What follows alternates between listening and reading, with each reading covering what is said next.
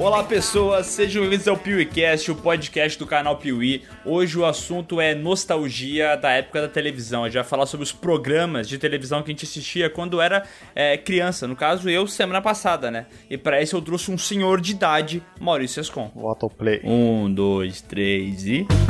Olá pessoas, aqui é o Sescom Eu vou defender a opinião A do Miguel e a do Léo A opinião do Bruno no Piuí Ficou bom, hein? Bom, hein? Cara, isso é quase uma intro, né? Não é uma música, né? É uma intro, ele Sescou acabou... nos tempos da brilhantina. É, é que como a gente vai falar de coisas infantis e programas e tudo mais, eu trouxe uma da minha época de Ah, tu criança. era criança nos anos 50, né? Entendi. né? Isso. Saudade, né? O que me faz pensar que o nosso outro querido companheiro de bancada, o Bruno, ele seja da década de 40, né? Porque pouca gente sabe, mas o Bruno é mais velho do que o Sescom. Pronto, falei. Falou, revelou o meu segredo, meu. E agora? Rapaz. Cara, se tem uma coisa que eu assisti foram programas de TV antigo, viu? Eu posso não ter visto muito filme, muita série recentemente, mas coisa velha eu vi. Ah, não, programa de TV até os novos tu assiste, né? Até os novos não.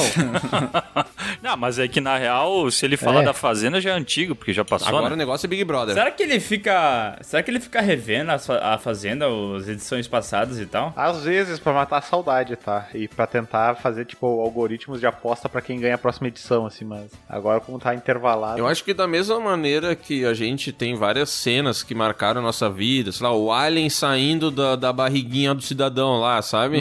Do peito dele. O Bruno tem, tipo assim, bah, aquele momento que o Theo Becker bateu no, no peito e falou que esse é irmão desse. E ele pega, vai lá e reassiste de vez em quando, assim e tal. Esse momento do Theo Becker foi Caraca. que nem o vídeo da freira pro Piuí, assim. Foi o momento em que a Fazenda ganhou relevância e tá aí até hoje. aqui, ó. Irmão desse aqui, ó. E esse aqui é irmão desse aqui, ó. Ó, tim, tim, tim, na tua cara. Não, mas esse momento até quem não gosta de Fazenda gosta, né? É. Porque, puta, é genial, né, cara? Esse é irmão desse. E dele fala: vai tomar GH, seu magricelo de merda. Aliás, uma coisa que a gente pode discutir aqui é que o Theo Becker já falou em entrevistas que ele foi orientado a ser um baita de um cuzão. Então, Não, não, não. Guarda, guarda, guarda essa informação pro programa. Guarda que nós temos que segurar a audiência. guardei, guardei, guardei a bomba. E uma Fazenda é uma mentira, então. Calma, calma, calma, já fala sobre isso. Léo, tudo que é de graça vale a pena. E eu vou te dizer que até injeção de graça vale a pena. Dá uma doidinha, entendeu? Mas como é de graça, acaba valendo a pena. Pois é, cara, mas é que tem esse lance aí de que dói, entendeu? Machuca. Diferentemente do Crunchyroll.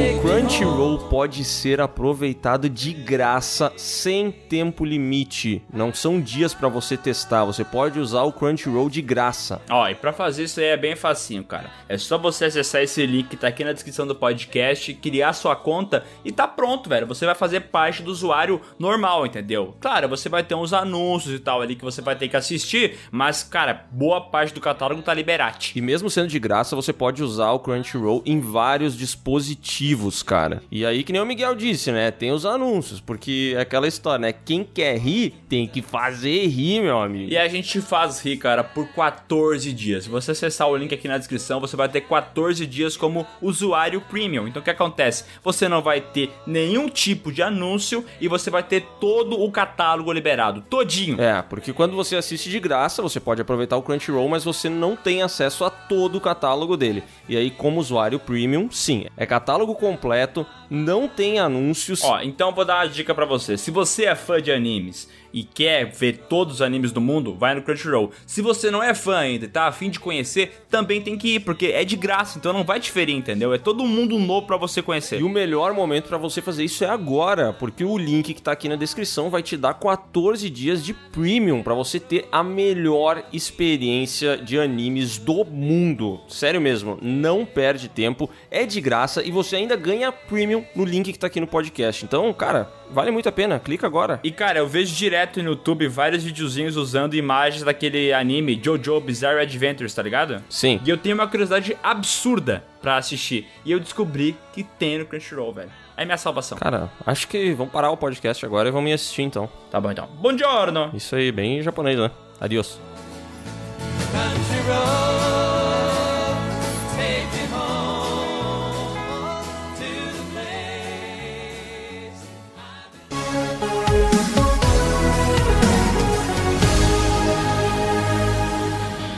Te ver passar assim por mim. Só uma pergunta, Léo, o que tu tá comendo? Hoje eu tô comendo uma refeição rápida, não queria dizer que eu tô comendo lixo, né? Mas eu tô comendo uma pizza, porém eu fritei dois peitos de frango e joguei em cima da pizza, que é pra ela ter um pouco mais de proteína, entendeu? O miserável é um gênio. Gostou? Caraca, hein? Eu estou empolgado, animado, feliz. Mas é pizza de teleentrega ou é aquelas que tu compra congelada? Uma que eu comprei congelada, porém não é a- a- o padrão, assim, é uma outra pizzazinha oval e tal. Ah, ela é premium. Ah, É premium, né? Tá É isso aí. Tá, vamos pro assunto do podcast? Vamos.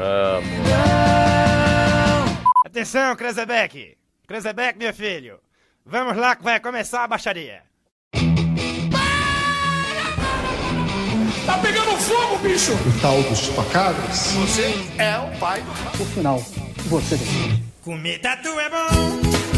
Que pena que dá dor nas costas. Cara, eu lembro que de criança, assim, é porque tem que explicar uma coisa primeiro pra quem tá vendo esse podcast, né? Que eu sou bem mais novo que vocês. Porque eu nasci em 97, o Léo nasceu em Tu sabe, eu não vou falar. 93. Não. 93? Não. 93? Não. 92? Sim. Tá, o Léo nasceu em 92, o Sescon nasceu em 89. Menos. mas. Ah, fala vocês então, cara, não tem que saber. Você sabe o ano que vocês nasceram. Explica aí, entendeu? Eu só puxei o assunto. Tá, os colegas não querem revelar a idade. Eu nasci em 1984. E eu nasci em 1987. Tá, beleza. Então, olha, o que que acontece? A minha juventude foi bem distante da juventude deles. Então, a gente não tem as mesmas referências é, de programas de televisão, entendeu? Porque enquanto eles estavam assistindo, sei lá, é, Banheira do Gugu, eu já tava assistindo o programa da Eliana, entendeu? Bah, então tu perdeu um dos programas mais clássicos da televisão brasileira, né? Uhum. Que era a banheira do Gugu. A família inteira reunida pra ver um peito cair pra fora do biquíni.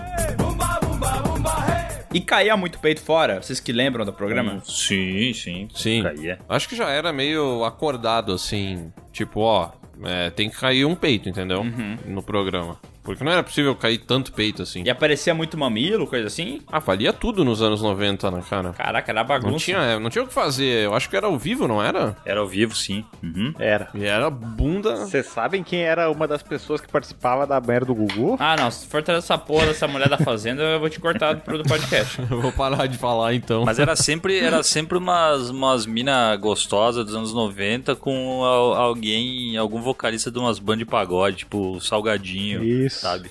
Sempre assim, os que participavam. pior que era. Cara, agora, só pra contextualizar, que era Salgadinho? Ah, sério isso? Era vocalista de uma banda de pagode, agora qual?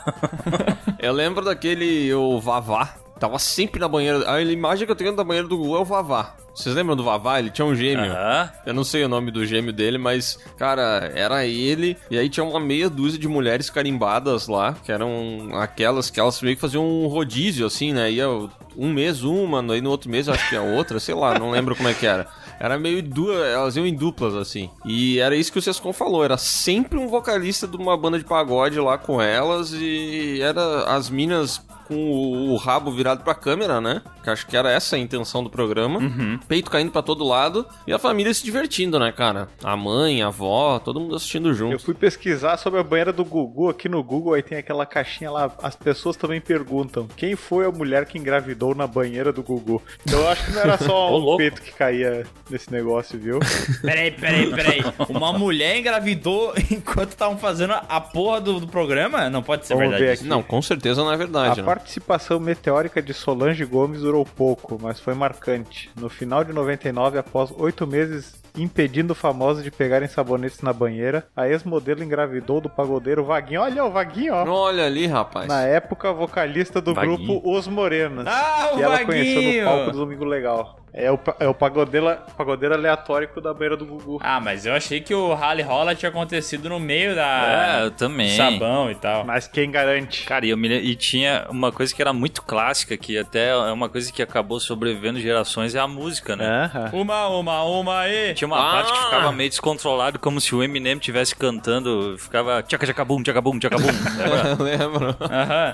Ah, tá, tá. Ligado, a musiquinha eu conheço. Ah, Mas o programa, eu... cara, que ano que passava, vocês lembram? Cara, eu acho que teve mais que uma, uma vez que passou. Eu sei que nos anos 90 passava, mas deve ter passado até nos anos 80 isso Tá aí. dizendo que Tá? estreou em 1993. E durou E foi até. até 2009. Caralho! Tá, então com certeza eu vi, só que não era tão na putaria como era na época de vocês, entendeu? Eu acho que eles começaram a botar uns tapa-sexos, começaram a usar um maiô. Olha que loucura, né? A gente falou dos vocalistas de pagode, eu entrei aqui na matéria cinco momentos malucos da banheira do Gugu. Aí tem um momento aqui do compadre Washington que apanhou feio da Luísa Ambiel e quase se afogou na banheira. Aí tem uma parte aqui que eu, a Solange Gomes falou que um cara do grupo Molejo, que o Anderson Leonardo, tocou as partes íntimas dela por dentro do biquíni na tentativa de se livrar dos apertos que recebia. Eles ficaram amigos e sempre lembram do episódio com muito bom humor.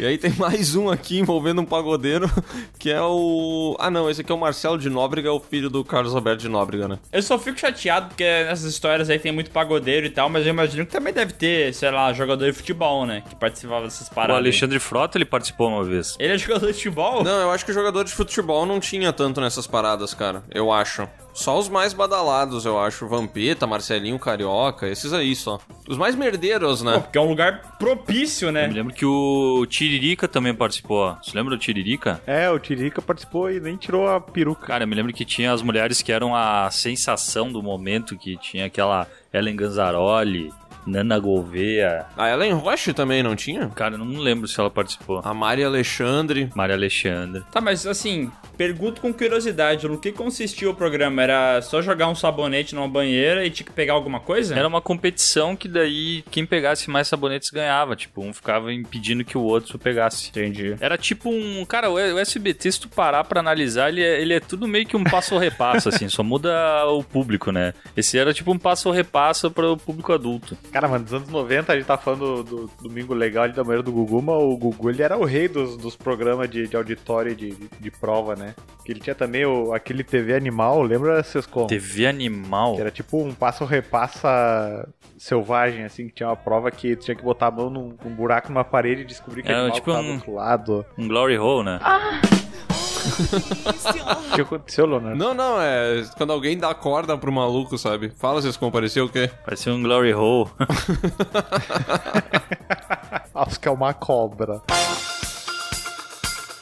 ah, eu me lembro, mas esse daí eu acho que ele é mais velho, né, Bruno? A impressão minha. Esse TV Animal. Porque esse daí eu tenho impressão. Cara, esse daí era aqueles programas que os caras levavam uns bichos, assim, Isso, era. isso. Esse programa que sempre dá alguma merda, sempre algum. Alguma cobra faz alguma coisa que não devia e tal. Eu, porque eu, eu vejo pelo cenário e tal, eu acho que ele é final dos anos 80 até, meu. Cara, eu lembro de assistir quando era criança ali por 93, 94 esse programa. Uma parada legal do Gugu é que ele era tipo. Tipo um Luciano Huck, só que maior naquela época, né? Porque ele tinha tipo os brinquedos dele. Tinha o pênalti do Gugu, o chutebol do Gugu, pogobol do Gugu. Tinha todas a linha de brinquedos do Gugu, que não, não faz sentido nenhum, né? O Gugu tem uma linha de brinquedos. E o Domingo Legal, ele também tinha esses programas que, que fazem a pessoa cumprir alguma prova pra ganhar alguma coisa, né? Eu não sei quando que começou o De Volta Pra Minha Terra. Mas esse eu acho que é o exemplo perfeito, que o cara saiu lá da puta que pariu pra tentar ganhar vida em São Paulo, deu tudo errado, ele não consegue voltar, e aí o Gugu descobre a família dele e tal, e leva todo mundo pra lá e mobília a casa com móveis Marabras. Cara, como eu amo esse negócio de reformar a casa, porque anos depois no YouTube começaram a sair vários vídeos mostrando como é que realmente ficavam essas reformas, tá ligado? Daí os caras filmando a parede mal rebocada, a galera filmando que a parede tava torta, a porta não fechava, entendeu? Tipo, eles faziam aquelas, aquelas reformas relâmpago, né? Porque era tipo, em pouquíssimo tempo eles terminavam a casa. Daí sempre mostrava a família toda feliz, mostrando a casa realizada, mas não mostrava como é que realmente estavam os detalhes daquela bosta. né? que eu, que eu tava pensando aqui que o Gugu ele foi um grande um influencer dos programas de TV e, e canais hoje em dia, né? Porque além do TV Animal que deu origem ao Discovery Channel e o NetGeo, ele tinha aquele outro programa que era o Play Game, que era de videogame. Tinha uma parte que, eu, que a galera ficava num chroma key e eles jogavam como se fosse um grande videogame, sabe? Daí eles viam na telinha assim o cenário e eles iam correndo assim. A realidade virtual começou com o Gugu. Olha lá, Nossa, ó, o Bruno Bruno. ficando nervoso e indo longe do microfone. Prestaram atenção, né? Aham. Não, e é um entusiasta do Gugu, né? O Bruno conhece umas coisas do Gugu que eu realmente não lembro ou nem conheço, sei lá. Mas ainda bem que vocês falaram do Luciano Huck, né? Porque como a minha referência de programa de televisão é um pouco mais pra frente, eu peguei ah, os programas do Luciano Huck, que era tipo o Gugu dos anos 2000, tá ligado? Porque ele também tinha esse monte de quadro aí de reformar casa. É, Era lar docilar, Ah, tá ligado? Ou Tu reformar não pegou o primórdio do Luciano Huck, né? Porque no começo ele era o Marcos Mion da vida. Não, não, Programa H. É programa H, né? É, É, essa parte eu não peguei. Eu posso falar sobre o que eu peguei, daí depois vocês discorrem sobre isso. Mas na época do, do Luciano Huck, do Caldeirão do Huck, tinha esses programas aí. Tinha um, velho, sério. E- Esse. é até triste lembrar que era o Lata Velha. Sim. Que o Lata Velha. Que, que era o Lata Velha? Parecia lá o seu Pedro, né? Que era um pedreiro, trabalhava lá 200 anos levantando parede, e que tinha um chevette todo fudido, mas todo fudido. E ele sempre teve o sonho de ter um Mustang, mas, pô, ele tem um Chevette, né? Então não é a mesma coisa.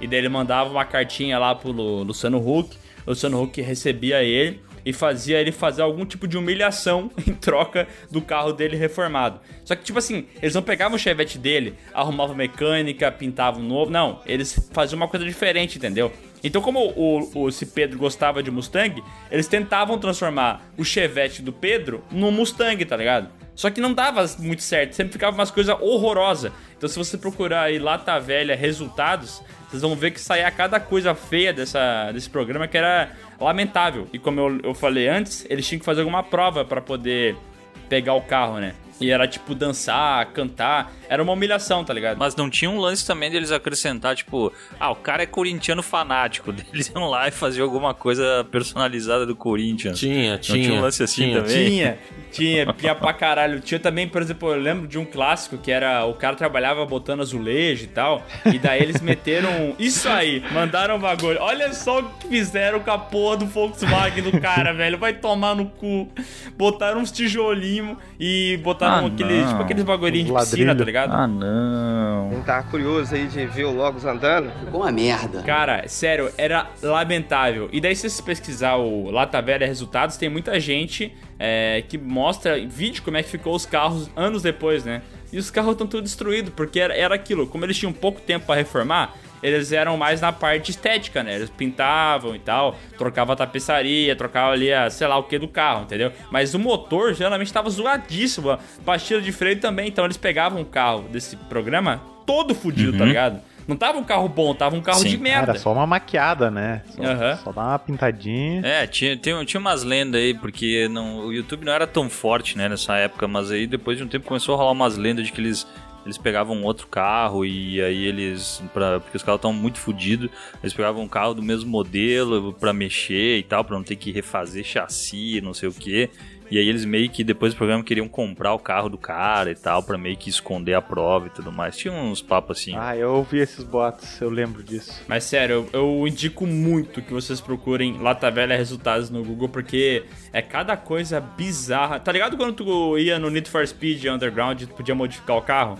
e aí tu botava tudo do mais feio possível? Era tipo Eu tô isso aí. vendo um Del Rey aqui com asa morcego tipo de Lamborghini. Meu Deus, que coisa horrível. Cara, a, B, a Que virou uma BMW, velho, não dá pra mim, velho. Nossa, é muito feio, né, cara? Eu tô vendo umas fotos de alguns aqui, meu Deus do Cara, céu. eles acabavam com o carro. E é por isso que surgiu esse meme aí, né? Ô Luciano Huck, por favor, minha filha tá doente, deixa eu me humilhar no teu programa pra conseguir a, do- a cura. Porque ele sempre fazia a pessoa fazer alguma merda, tá ligado? E era sempre muito triste ver um senhor tendo que cantar. Nossa, tem um Fiat 147 que eles transformaram no Relâmpago Marquinhos. Jesus Cristo, que coisa horrorosa.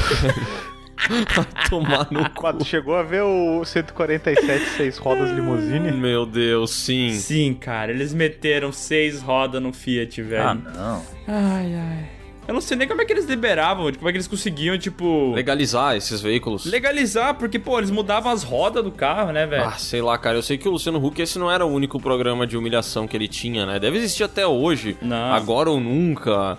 É, tem o da reforma da casa lá, o Lar do Oscilar também, né?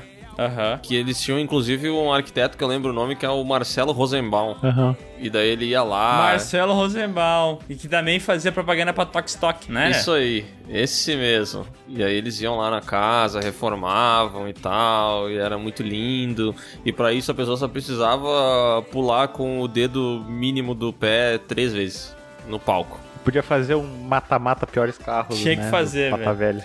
Tinha que fazer. Porque se tu procurar aí os carros do Velozes e Furiosos 2, que tem aquela corrida inicial, é nesse pique aí também. Só que aqueles lá, eu acho que se tu andasse, eles não iam cair no meio do, do asfalto com as rodas, né? Mas esses aí sim. É curioso o, o Luciano Huck ter chegado nisso, né? Porque como os guris falaram, ele começou no programa H, né? E ele era o Marcos Mion lá no início. Foi ele que lançou, inclusive, a tiazinha e a feiticeira também. E a feiticeira. É sério? Sim. Sério? Caralho, velho. Não, eu tava ligado que o, o início da carreira do Luciano Huck era mais putaria e tal, mas eu não sabia que era, que era nesse nível.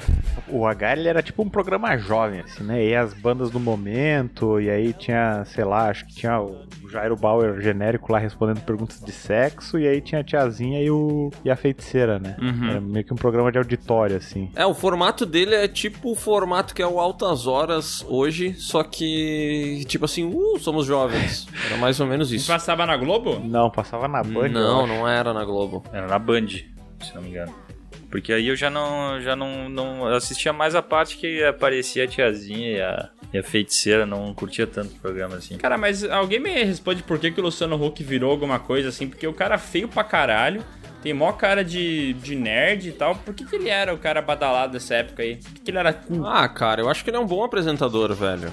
Apesar dos pesares, eu acho que ele é um bom apresentador. Inclusive, eu vi ele esses tempos numa live e começou a dar problemas técnicos e tal, mas, cara, ele se vira bem, entendeu? Eu não sei exatamente da onde que ele conquistou isso, assim. Talvez seja do início no- do programa H. Eu acho que esses apresentadores, quando eles fazem, tipo assim, dois, três quadros que vão dando certo, sabe? Eles vão conquistando espaço nas emissoras. E aí eles vão, vão ficando por ali. Tipo assim, o próprio Marcos Mion é um caso que eu não entendo muito bem. Porque o Marcos Mion na MTV eu achava vários programas dele legais. Eu gostava do Marcos Mion, sabe? Aí ele foi fazer aquele programa Legendários, Senhoras e senhores, chegamos. que, nossa, era uma vergonha assistir, cara. Dava vergonha de assistir aquele programa. E aí, de repente, agora o Bruno adora e segue ele porque ele apresentou a Fazenda. Então eu acho que quando o cara tem um acerto, tipo, ele meio que vai na onda do programa, sabe? Tá, mas o, Bruno não acha ele legal mesmo. Pô, eu tô, eu tô grudado no microfone aqui, protocolo Audiornias, hein? Não, não, não, fala sério, Bruno. Tu acha ele legal? Legal, legal? Sim, eu acho ele um cara massa, cara. Mas eu acho ele um cara da hora também, meu. Eu tô com o Bruno nessa daí, velho. Eu não acompanho ele pra dizer, entendeu? Eu só, o, o que eu quis dizer é que, tipo assim, eu gostava do Mion quando ele apresentava os programas que eu curtia assistir. Quando ele começou a apresentar um programa que eu não curtia, eu parei de acompanhar ele, entendeu? E hoje eu vejo que ele ganhou muita popularidade com a Fazenda. Inclusive eu vi várias matérias falando que o grande vencedor da Fazenda foi o Marcos Mion.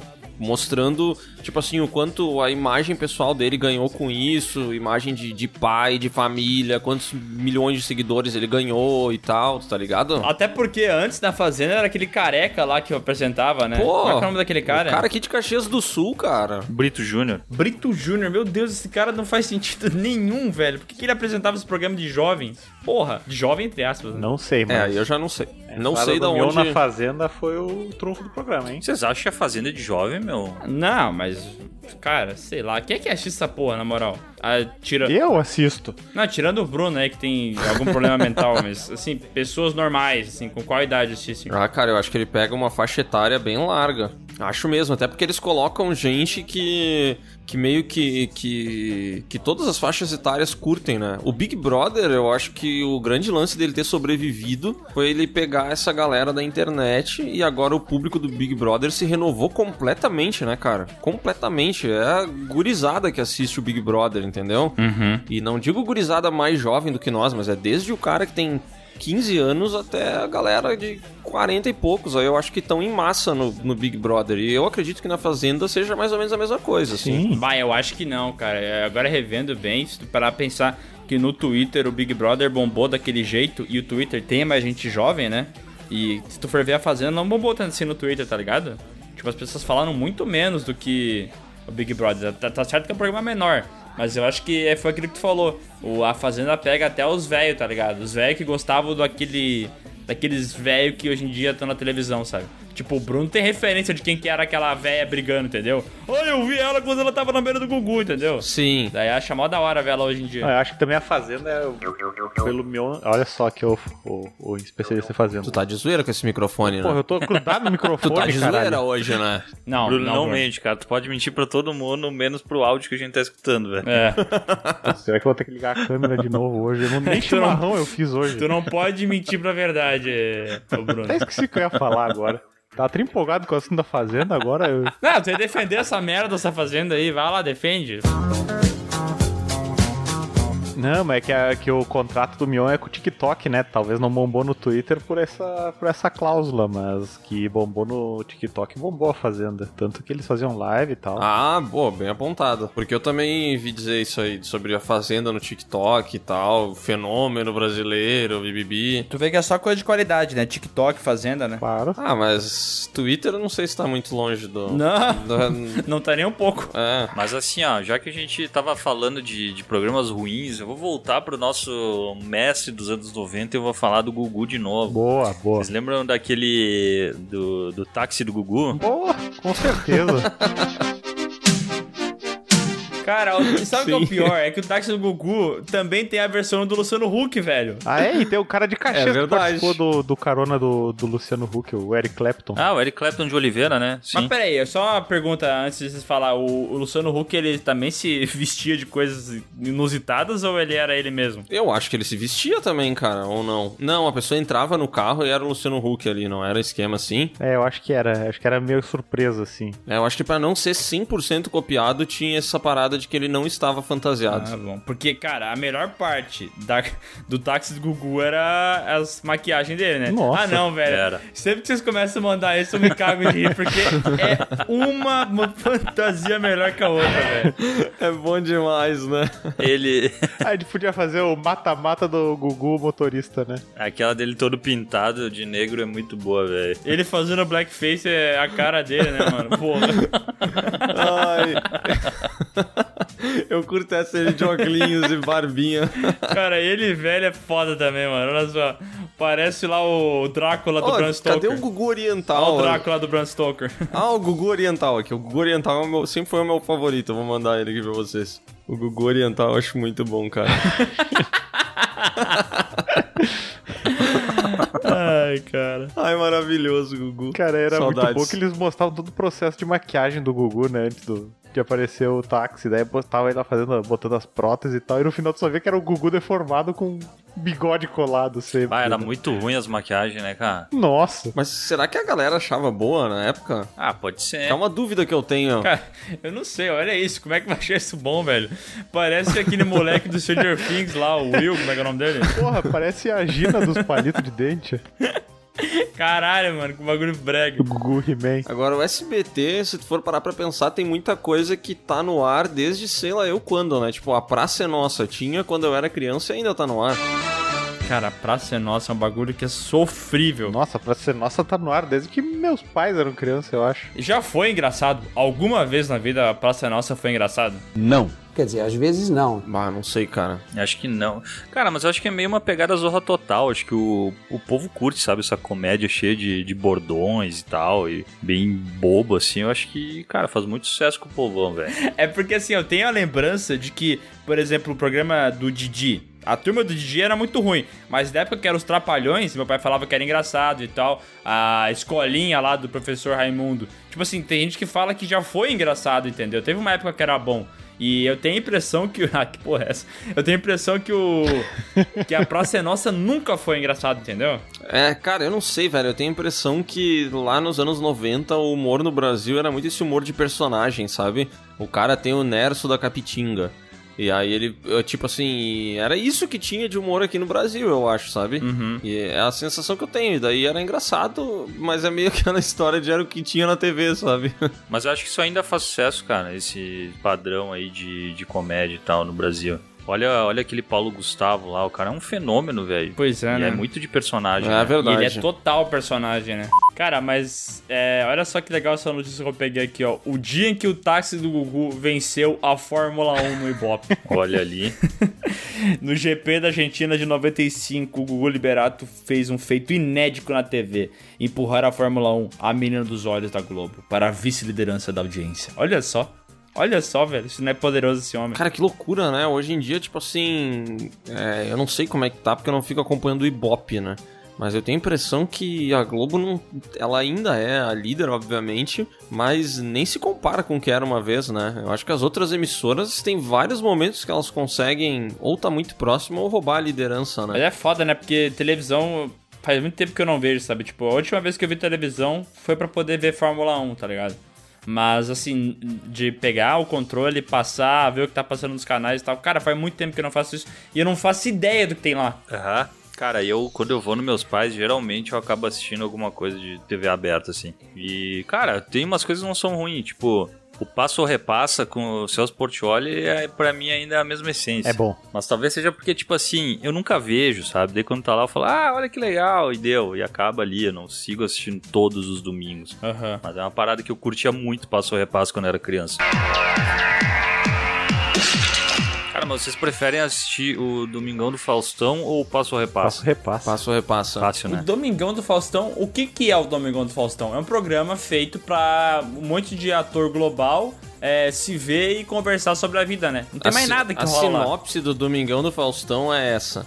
O circo dos globais, onde todos eles vêm aqui dar pirueta, mostrar suas habilidades, falar sobre a vida e enaltecer como é legal ser global. Porque é isso mesmo, Cara, velho. eu tenho um nojo do programa do Faustão, mas um nojo que vocês não fazem ideia, velho. Eu odeio. Eu não consigo imaginar nada pior pra assistir do que o Domingão do Faustão. Cara, cara é brabo. Cara é bravo.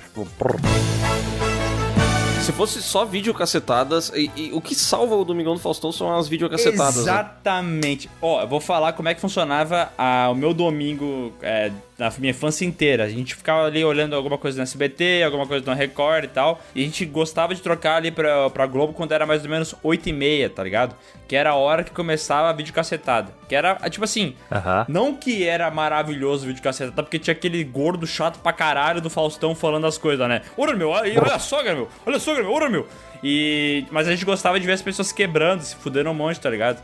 Era a coisa mais engraçada que tinha. É, só que a única coisa é que, tipo, ficava. Hoje eu acho que mudou isso, mas na época ficava repetindo umas videocacetadas de 82, ela ficava passando umas 18 Aham. vezes por mês. Uhum. Hoje acho que tá fácil coletar videocacetadas novas na internet, né? É, tem um canal que é só disso, que é Fail Army, já viram? Sim, O sim. canal inteiro é só de compilação de gente se quebrando. Maravilhoso. E não tem o gordão falando, né? Não, não, e não, e não tem ele falando e parando e falar. Pra passar de novo falando, você que tá aí, deitado com a sua sogra, Aham. sabe? É. Falando um monte de merda, assim, fala, ah, velho. não. Nossa, ele fazia uma parada que era. Em todos ele fazia assim. Dava um bagulho, daí ele voltava assim. E daí ele pegava, puxava a câmera pra ele e falava assim. E a câmera ia dando zoom, né? Você que tá aí olhando, pensa se é a tua sogra. Pensa se é a tua sogra. Você ia agradecer. Esse teu Faustão tá me lembrando uma pessoa muito conhecida que a gente trabalhava junto. Não, não, não. Isso aí é um pouco diferente. não posso falar. Não pode falar. Ele sempre vinha com essa, né? Você que tem dois filhos e tá aí na sala fazendo sei lá o quê. Aham. Mas, cara, eu não sei se vocês sentem isso, mas esses programas de domingo à tarde. Pode ser o Faustão e pode ser o genérico de outro canal, que eu não sei qual é que tá passando. Cara, eles têm um, um negócio assim, um potencial que parece que ele estraga o domingo. Ele faz o domingo Nossa. ser o dia, assim, assim, o, o fim do domingo muito triste, sabe? É muito ruim, cara. Nossa, eu vejo aqueles famosos dançando. Que programa triste que me deixa mal aquela dança dos famosos, sabe? Nossa, Mas eu muito. vou falar talvez Cara, e o- o, o programa mais é, que explica isso que tu tá falando aí, Léo. Que é uma parada que eu nunca nem entendi.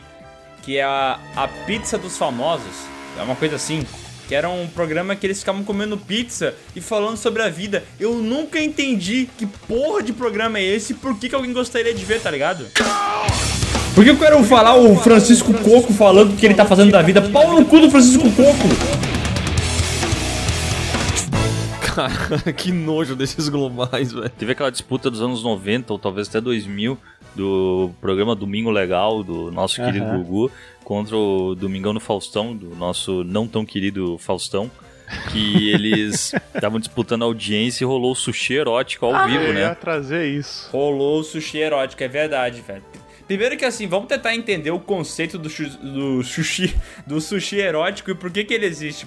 Da onde que vem isso? Qual que é o lance entre comer sushi e uma relação estranha com sexo? O que, que tem a ver? Léo, tu que é um especialista. Ah, eu não sei, cara. Eu, é assim, é bem raro, né? Não é todo dia que a gente come sushi, né? E é uma coisa que geralmente quem vai atrás de sushi é porque gosta muito de sushi. Então, eu não sei, eu acho um conflito de interesses tão errado, sabe? Aham. Porque, cara, naquele momento ali, eu não sei, eu não sei vocês, mas eu ia querer comer o sushi que tá ali, entendeu? Então eu não vejo por que ter uma pessoa pelada embaixo do sushi, sabe? Só pra expor ela. Porque eu não tô olhando pra ela, eu tô olhando pro sushi. E peraí, e mesmo que tu curta ela, tu fica ali, qual que é a graça de tu comer sushi de pau duro, entendeu? A não ser que tu, tu não vai usar o teu pau pra comer o sushi, entendeu? Então não tem porque ele ficar de pau duro. Não, não, não faz sentido essa história de misturar comida com sexo. É, É, errado. velho, você dizer que assim, é geralmente quando eu vou no sushi, o que, que eu faço? Eu como igual um filho da puta, tá ligado? Eu como muito, eu como de não conseguir andar depois. Sim. Então eu não tenho nem como fazer sexo depois, sabe? Não tem essa possibilidade. Ah, Sim, até porque depois vai tirar, sei lá, um rossomach da. né? Vai tirar um rossomach de algumas partes aí, tu vai, né? Sei lá. Como é que a vigilância sanitária aprova uma coisa dessas, sinceramente? Mas logo depois disso aconteceu um negócio que foi muito icônico, que foi a entrevista com o PCC no, no Domingo Legal, né? Primeira grande fake news da história da humanidade. É. Até aí o Gugu foi pioneiro.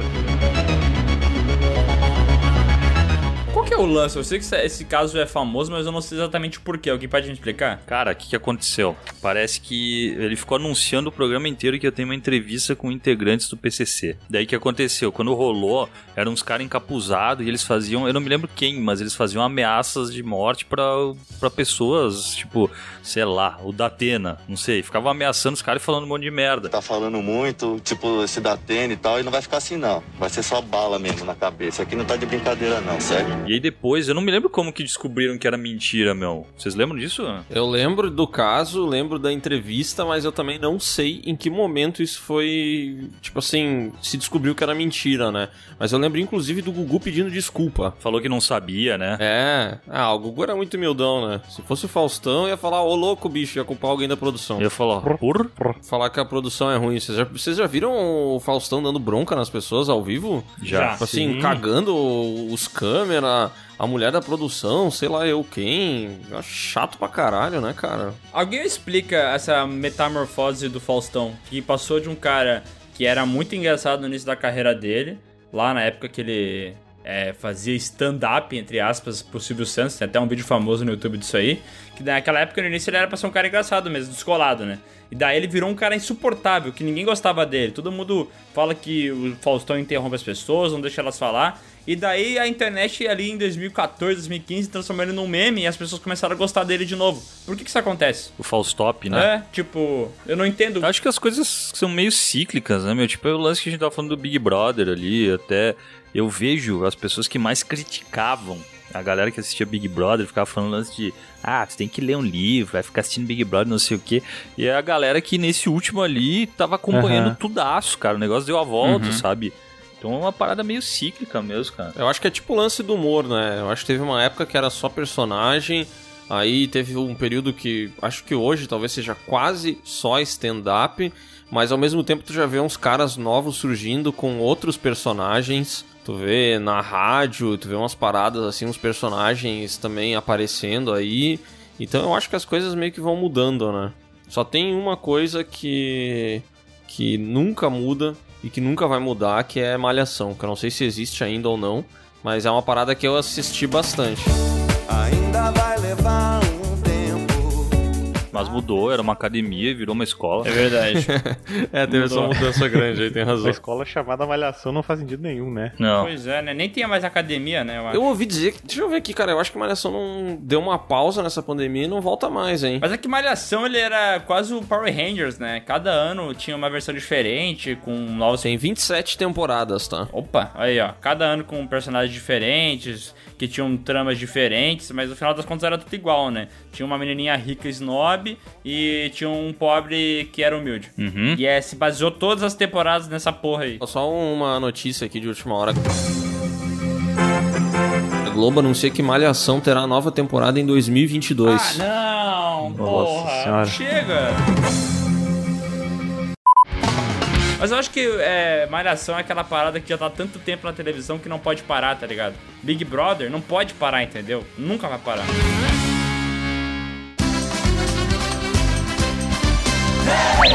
Ratinho!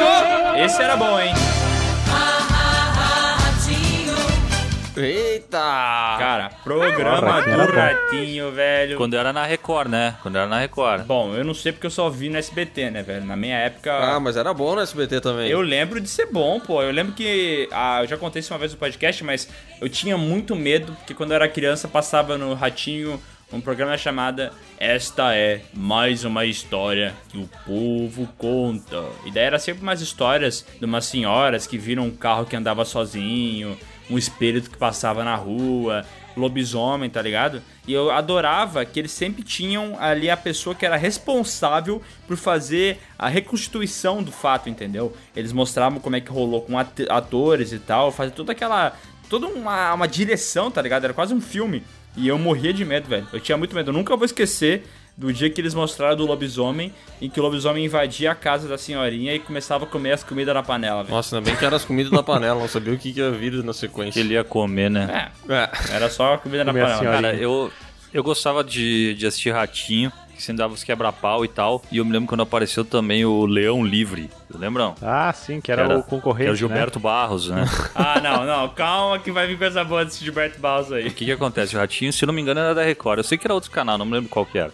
E aí, quando ele foi pro SBT, aí eles mudaram, ficou o mesmo formato, só que daí botaram o Gilberto Barros lá, o Leão Livre, e ele era todo, o Gilberto Barros, ele, ele era todo o cara que, mesmo, mesmo formato do Ratinho, que ficava batendo na mesa, e "Ah, aqui tem café no bule, não sei o quê. Aí depois de um tempo ele virou, ah, família brasileira, ele mudou, também tentou fazer um reposicionamento de carreira, né? É, não, É Nem sei se verdade. ele tem ainda, ele tem ainda algum programa? Cara. Ratinho tem? Não, Gilberto Barros. Ah, não sei, não sei. Mas o Gilberto Barros tem coisas muito boas, né? Sabe Calma, que calma. curioso isso, olha só. Não, semana passada eu e o Miguel, a gente se fez a pergunta, eu juro pra vocês, no meio de uma gravação do Piuí, a gente se perguntou como que o Gilberto Barros ficou empregado e fazendo programas durante tanto tempo. Da onde surgiu, do que se alimenta, sabe? Porque é inexplicável o Gilberto Barros tá- ter ficado tanto tempo na TV fazendo programa e fora que ele também era um músico. Eu não sei se vocês lembram disso, né? Mas o Sim, Gilberto Barros, ele tinha canções muito boas, como aquela Acorrentado em você. Estou, Estou me sentindo acorrentado. Faz uma intro do podcast com essa música, vocês contam. Boa, vou fazer. Não, e deixa eu só, já que a gente tá falando dele, deixa eu falar do, do nome dos discos dele. O primeiro é Me Faz um Carinho, depois é Vem pro Chamego, depois tem Anjo da Manhã, Fera, Chicauaca, Chicabum e Gilberto Barros, né? Ele voltou pras origens. Nossa, ele tem um monte de disco, velho. Ai, caralho, eu fui procurar e agora eu descobri que ele tem um podcast. Ouça o podcast do Leão. Meu Deus. Mas ele tem um programa ainda, né? A Grande Chance na, na Band. Caralho, é, porque depois de sair aí da Record, ele foi pra Band, né? E lá que tem coisas muito clássicas da história do Gilberto Barros na, na Band, porque é, primeiro tem o famoso meme Água da Carol! Água na Carol, água! que era um programa que era de perguntas lá, a pessoa ficava. Mais um pra ver gente pelada, né? Que eles botavam uma mina muito gostosa dentro de um tubo lá, enchiam de água, e se ela errava a pergunta, botavam mais água, né? E daí era só uma galera muito burra participando desse programa, né? O... Daí depois teve o Cassinão, né? Ah, Cassino. Aê, Cassinão! Can't get over!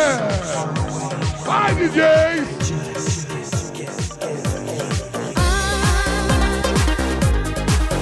Eu acho que o Cassinão. Eu acho que é um. Cassinão!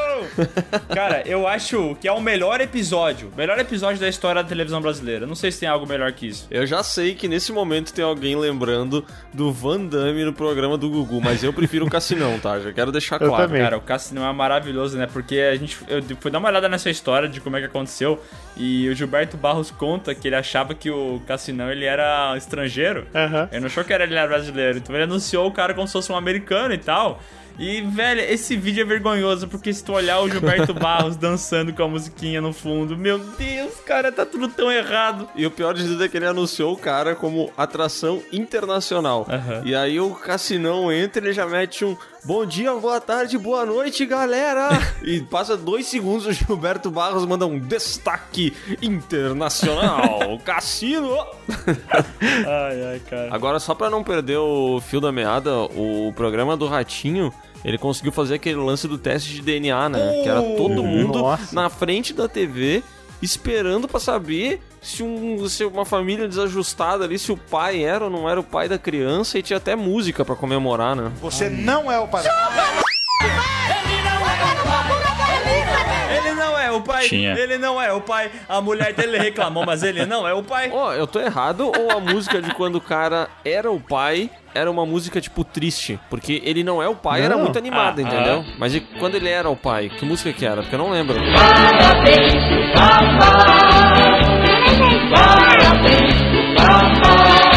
também não lembro. Ah, eu não. também não lembro mesmo. Tava confundindo com a vinhetinha de entrada do teste de DNA, que era aquela. E se for teu? E se for teu teste de DNA? Vai Ah, eu que o filho é teu. E tinha os seguranças, né? O caroço e o azeitona. Aham. Cara, mas o, o Ratinho também tinha aqueles efeitos sonoros maravilhosos, né, velho? Tinha um milhão de, de efeitos maravilhosos.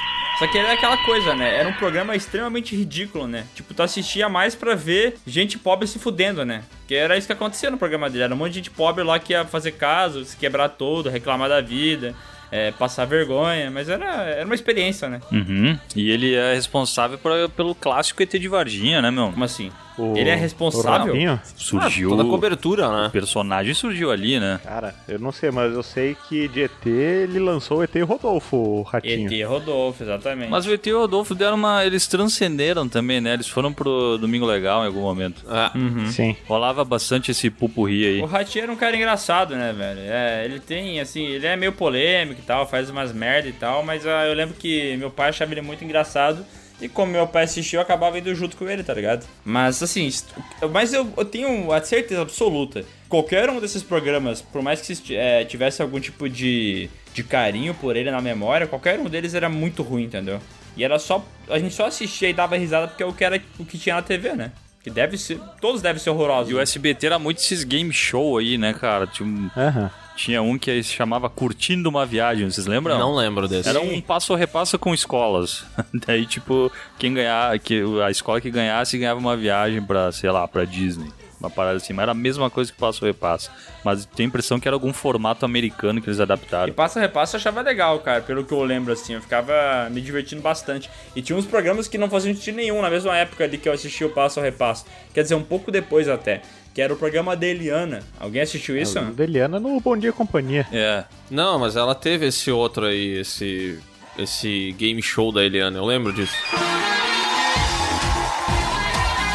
Aham, ele era de tarde e eu acho que passava na Record, né? Depois ela foi pro SBT, mas eu via na época que era na Record e tinha uns, umas paradas muito idiota. Uns quadros que era tipo assim: é, adivinhe se tal coisa vai afundar na água ou não, tá ligado? Sim, Eles eu pegavam uma patrolinha, botavam na água. Se afundasse a pessoa e ela falasse que ia afundar, ela ganhava alguma coisa, né? Cara, por falar em game show, tinha um negócio que talvez vocês não tenham pego, mas o Bruno tem certeza que vai lembrar. Que era o programa. Não, não era o programa, na verdade, era um jogo que se chamava Hugo. Sim, Que tu nossa. jogava pelo Jogava no telefone. telefone. Sim, o bichinho aquele, né? Nunca pude jogar porque meu telefone era aquele de rodinha, sabe? Cara, era um negócio muito inovador que depois eles acabaram, acho que fazendo no Garganta e Torcicolo da, da MTV, acho que também era um sistema parecido. Mas era um joguinho, sei lá, cara, em 2D, bem bobo, que tu jogava pelo teclado do, do, do telefone.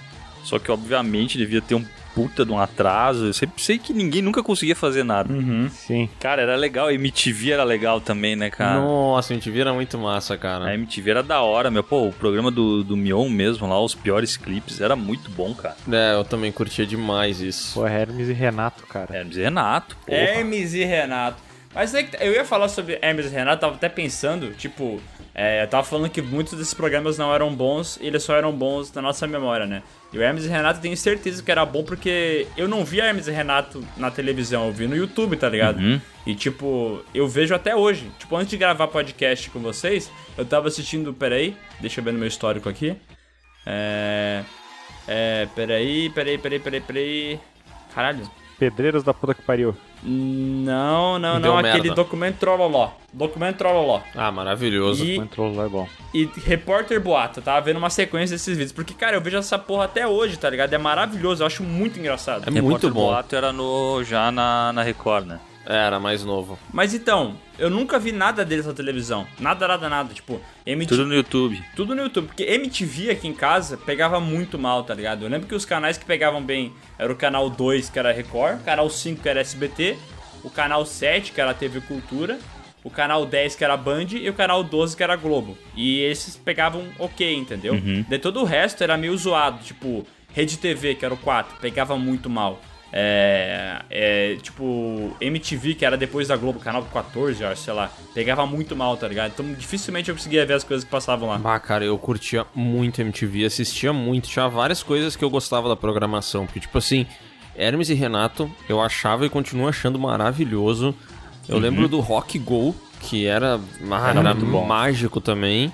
E além disso, tinha toda a parte musical, né? Porque ali na, na, na década de 90, é, mesmo quando começou a internet, a gente começou a ter acesso e tal, era muito difícil baixar os clipes e as músicas e ver umas paradas nada a ver, via pornô e tal. E aí o cara, sei lá, a MTV meio que forjava o gosto musical de, das pessoas, né? A impressão que eu tenho, assim, pelo menos todas as bandas que eu curti e curto até hoje, sei lá, mais da metade eu devo ter ouvido pela primeira vez na MTV, cara. Porque eu não peguei a rádio também.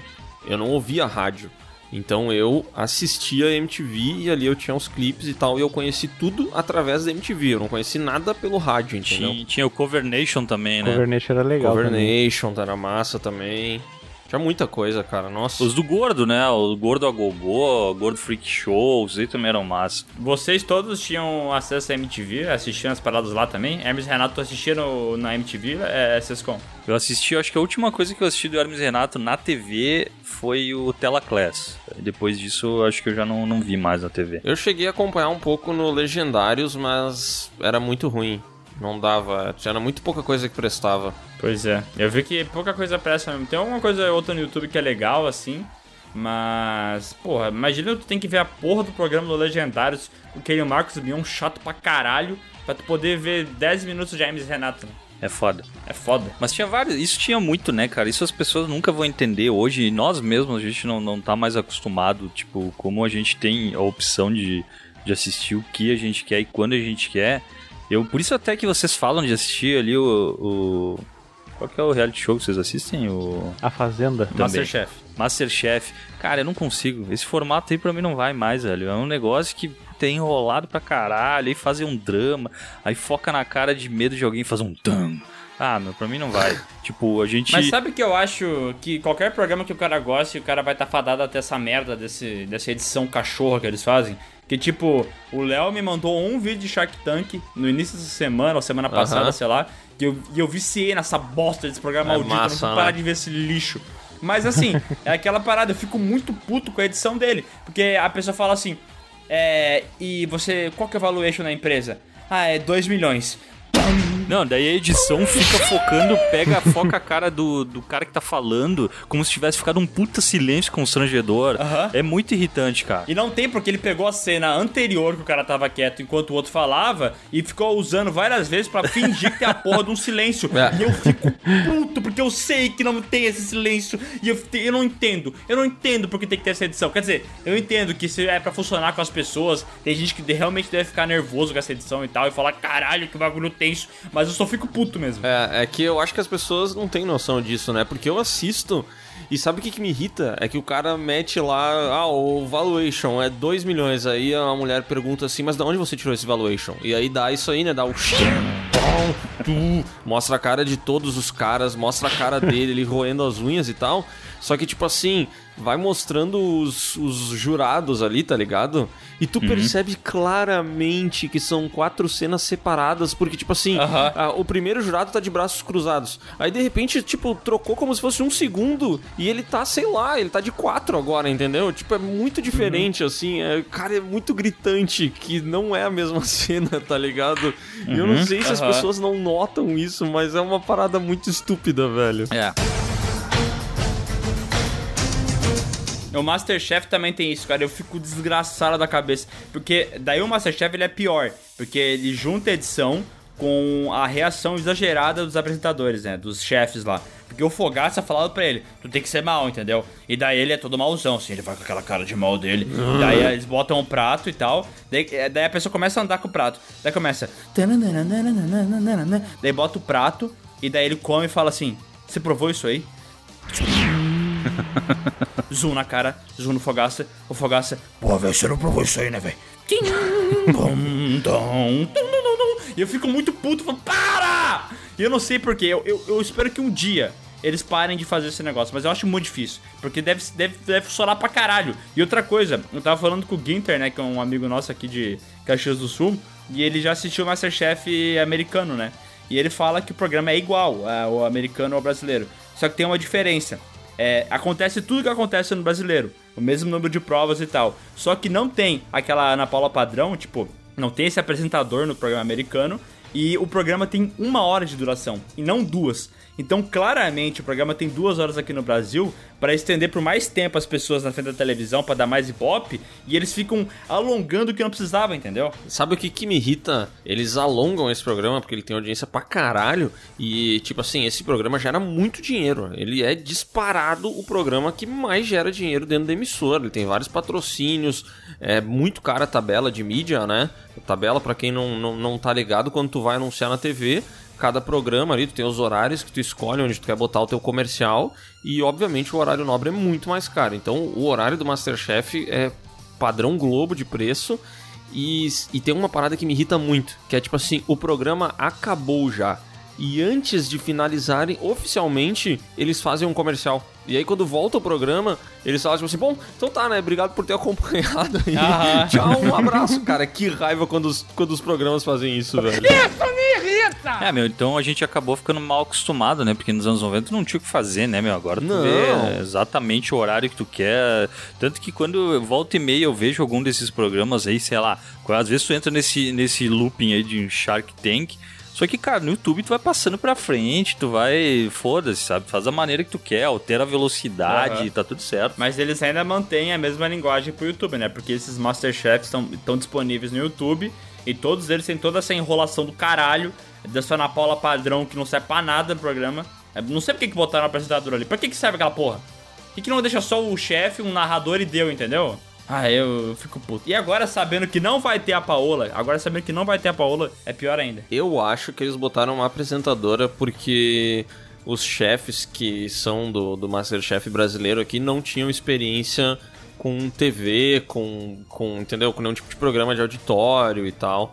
E eu acredito que os americanos lá já tivessem apresentado outros programas de, de gastronomia e os caras tocavam por conta própria, sabe? Aham. Tipo assim, já pensou? Pensa Ah, na não primeira sei, edição. Cara, porque tem aquele Felipe Bronze lá que apresenta o Top Chef lá, o cara é chefe e, e é cozinheiro e apresenta super bem. Eu acho que isso aí é. Sim, mas pensa, Bruno, tá começando o programa, tá? Recebeu a proposta ali, tu tem o formato que tu importou de fora do Brasil, e aí um dos jurados é o Jacan. Tu vai falar com ele a primeira vez, tu não entende o que o cara fala. Tu vai confiar que ele vai apresentar o programa? Tipo, sem tu ter. Porra, mas ele Entendeu? apresenta a Hell's Kitchen lá, Sim, mas ele da apresenta Não, mas tem o depois de um, narrador, né? É, depois de um tempo que os caras perceberam que ele tem carisma pra caralho, que legendando funciona, daí ele recebeu a oportunidade, né? Mas já de cara, nossa, eu não apostaria, É, velho. mesmo assim, duas horas é foda. Mas daí foi erro da, da seleção, né? Porque Masterchef Brasil ele pega um francês, uma argentina e o Fogaça. Farofinha de banana. Ah, eu pensei em fazer uma farofinha de banana bem gostosinha, fazer talvez um aligô e uma carne assim, bem suculenta. Cara, uma carninha bem suculenta, cara. Uma salada assim com é, pedaços de abacaxi, sabe? Bem refrescante. E um guardanapo ah, bem branquinho, pra limpar bem a Bem sujeira. dobrado, origami. Cara, mas tinha um programa nos anos 90 que eu curtia muito, que era o Linha Direta. Ô, louco, Direta? bicho. Nossa, caralho. Ah, a linha direta que tinha o esquema do Histórias que o Povo Conta, que era ter a reconstituição do que eles estão falando, né? Com Cara, atores mas e tal. Linha Direta era maravilhoso, né? Porque tu assistia ele e no final, em vez de ter um final feliz, era assim: O bandido continua solto, pode estar perto da tua casa, tá? Qualquer coisa, tu liga pra gente. Cara, eu achei que tava, na verdade, quando tu falou linha direta, eu pensei no Você Decide, cara. Eu também. Ah, o Você Decide também era maravilhoso. Acho Você confundi. Decide teve uma edição em Caxias, né, cara? Sério? Você Decide? É, os caras iam lá no Jaime. Fui lá né? na praça, eu tava lá, meu, me lembro. Só que eu era muito pequenininho. Ah, não me lembro dessa edição. Cara, aliás, esse negócio de ligar pros programas é muito bizarro, né? Isso todo mundo pegou aqui, inclusive o Miguel, porque o, o Big Brother durante muitos anos era isso, né? Pra votar pro fulano sair ou ficar, tu ligava, aí tu pagava a ligação, os caras enchiam o rabo de dinheiro e ainda ganhavam mais dinheiro vendendo patrocínio, velho. E a galera ligando enlouquecidamente. Meu amigo, o que eu gastei de dinheiro ligando pro Bom Dia e Companhia. Nossa, minha mãe deve me odiar, velho. Porque eu morava, eu moro em Nova Petrópolis, que é muito distante de São Paulo. Então a ligação é muito cara, tá ligado? Uhum. E, e eu sempre tentava ligar, sempre caía e tal. Mas é que eu queria muito ganhar um PlayStation, sabe? Muito. Imagina, imagina se eu consigo ligar, eles atendem, eu participo do programa, peço o PlayStation e ganho o jogo da vida. Vai, Puta, mas esses, esses programas infantil aí, o cara tinha que ligar. Como é que era aquele do Yuji? Era o Bom Dia e Companhia? É isso aí que É. tá falando. 40028922 é o funk do Yuji que vai dar PlayStation 2. Eu desses programas infantil, cara, eu gostava muito do TV Cruz.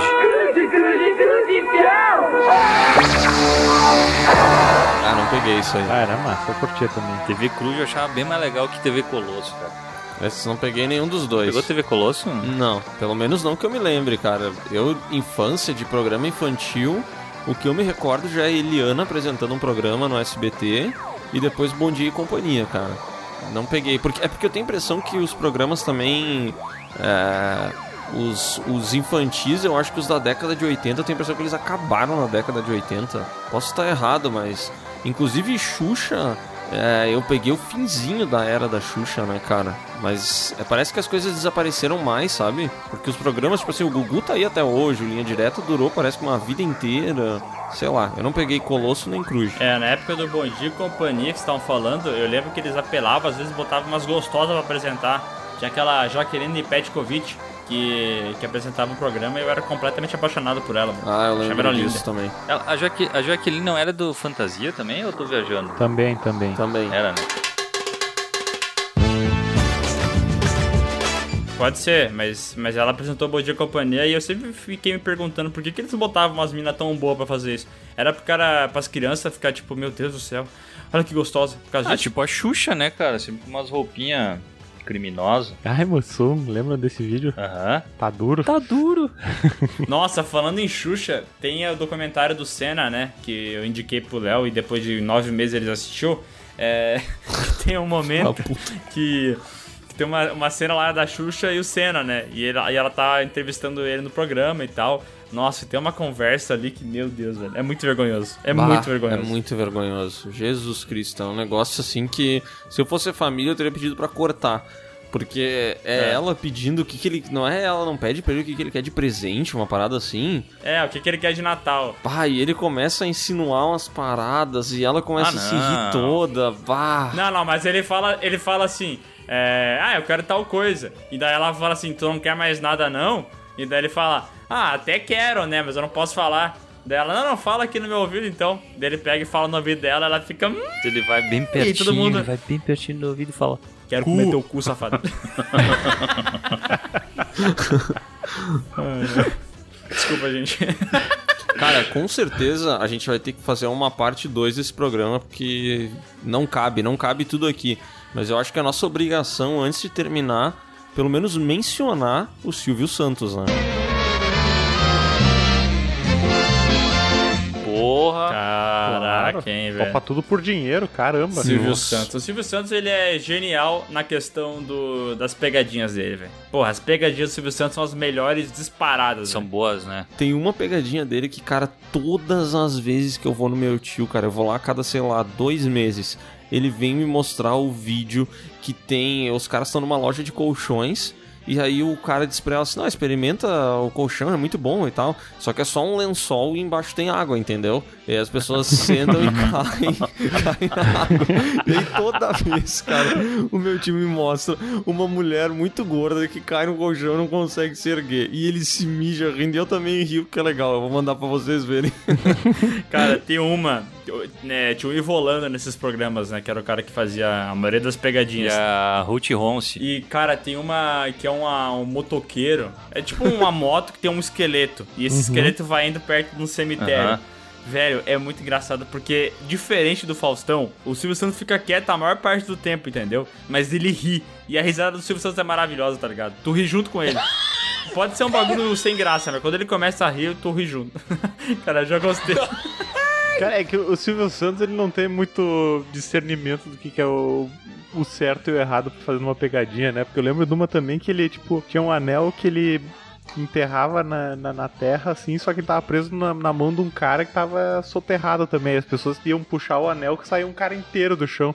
E aí uma hora dessa veio um- uma pessoa lá, um cara que tem uma deficiência na perna, o cara levanta berrando assim, o manquinho, coitado, tropeça, cai no chão e o Silvio Santos se mijando de rir da Caralho. O situação. Silvio Santos é maravilhoso. Ele é um velho que envelheceu demais, de verdade. Tipo assim, é, a cabeça dele tá nos anos 80, tá ligado? Então, tipo, ele vai entrevistar uma galera e ele fala umas paradas que, obviamente, ele não devia falar hoje em dia, sabe? E Sim. daí todo mundo quer cancelar ele porque ele é maluco e tal. Mas é, cara, o cara tá com 90 e poucos anos já, né, velho? Pá, cara, mas sabe que eu acho, Eu acho ele que- bem a- pra frente, assim, velho? Nah, cara, ele pode ser pra frente, mas olha os absurdos que ele fala, olha aqueles negócios de mina e tal. É, às vezes ele é meio homofóbico, daí todo mundo que tenta cancelar ele. Tipo, o cara vai cancelar o Silvio Santos, tá ligado? É bem difícil fazer isso. Não, não. Mas eles tentam. Acho que ele é incancelável, meu. Mas ele, eu curtia no programa antigo dele que sempre. Na real, todos, tudo do SBT, acho que até o jornal era assim, sempre tinha umas provas, né, cara? Tudo era meio que umas gincana bizarra. E no Topa Tudo por Dinheiro tinha um negócio que tinha que descer um escorregador, que ele tinha um monte de volta e tal, com uma bandeja com líquidos. Sim. Isso era maravilhoso, cara. Vocês lembram? Sim. Topa tudo por dinheiro, né? Que tinha essas provas. Teve aí. aquela cena também clássica de que ele que acertaram uma bolinha na, naquela eh, naquela plataforminha que o cara fica sentado, ele caiu na água e tal. Aham. Puta, era muito bom, cara. Eu tenho uma, uma parada muito curiosa com o Silvio Santos, que é assim, todas as vezes que eu olho pro calendário, do, do calendário do brasileiro, eu vejo os feriados, dia de São sei lá o que, dia de Santa não sei o que, dia... Cara, a única pessoa que mereceria um feriado é o Silvio Santos, velho. Eu acho que o dia que o Silvio Santos morrer, deveriam fazer algum projeto de lei para que o dia da morte dele fosse feriado nacional. Eu acho que ele merecia isso. O cara é foda, né? E a gente merecia um feriado a mais também. Pô, teve aquele momento clássico lá do. Não sei se foi anos 90 ou 2000, em que o Silvio Santos foi sequestrado, né? Ah, é, a filha dele foi. A filha dele, não? Não, mas ele não foi mantido refém em casa também? Eu acho que foi os dois. Não teve uma troca. Eu acho que sim, mano. Daí ele saiu e ficou negociando lá de fora. É que ele é tão bom de lábia que ele conseguiu sair, né? Ele? Ficou jogando 2001, cara. aviãozinhos, né, cara? Pro, pro bandido. Eu te pago tudo aqui agora. Ele começou a fazer os aviãozinhos e jogar. Pagar parcelado, né? Só um comentário que o Silvio Santos conseguiu fazer o que parecia impossível. Ele treinou os filhos dele, as filhas dele, né, que são todas mulheres, e elas hoje tomam conta do SBT, apresentam os programas e mantêm a audiência, cara. Que é sempre assim, né?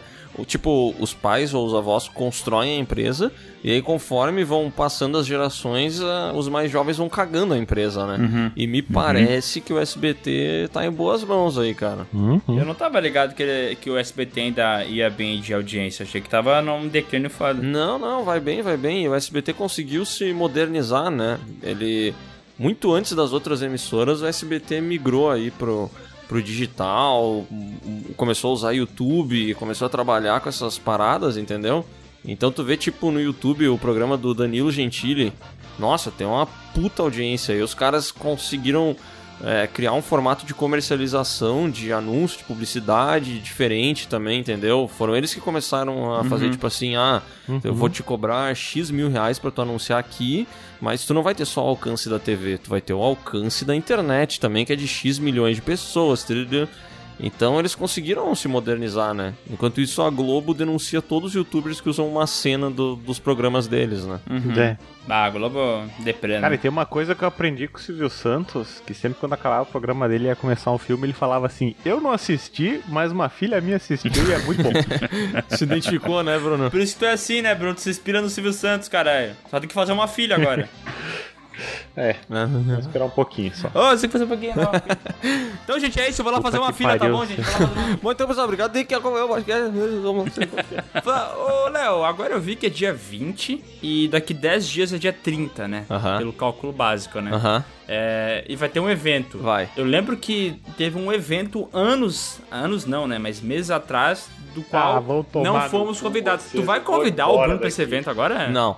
Não era pra tu ter falado, inclusive, aqui. Bom, mas enfim, né? Eu acho que depois de tudo que a gente passou, tá tudo bem. É, eu acho que até é meu dever jogar na cara dele que ele não vai, Tu né? não vai, Ih, Bruno. rapaz, deu ruim. Ah, o Bruno chegou a. Ah, na verdade ele tá falando o tempo todo, mas ele tá virado pro lado. ele tá ali, não, cara, mas vocês nem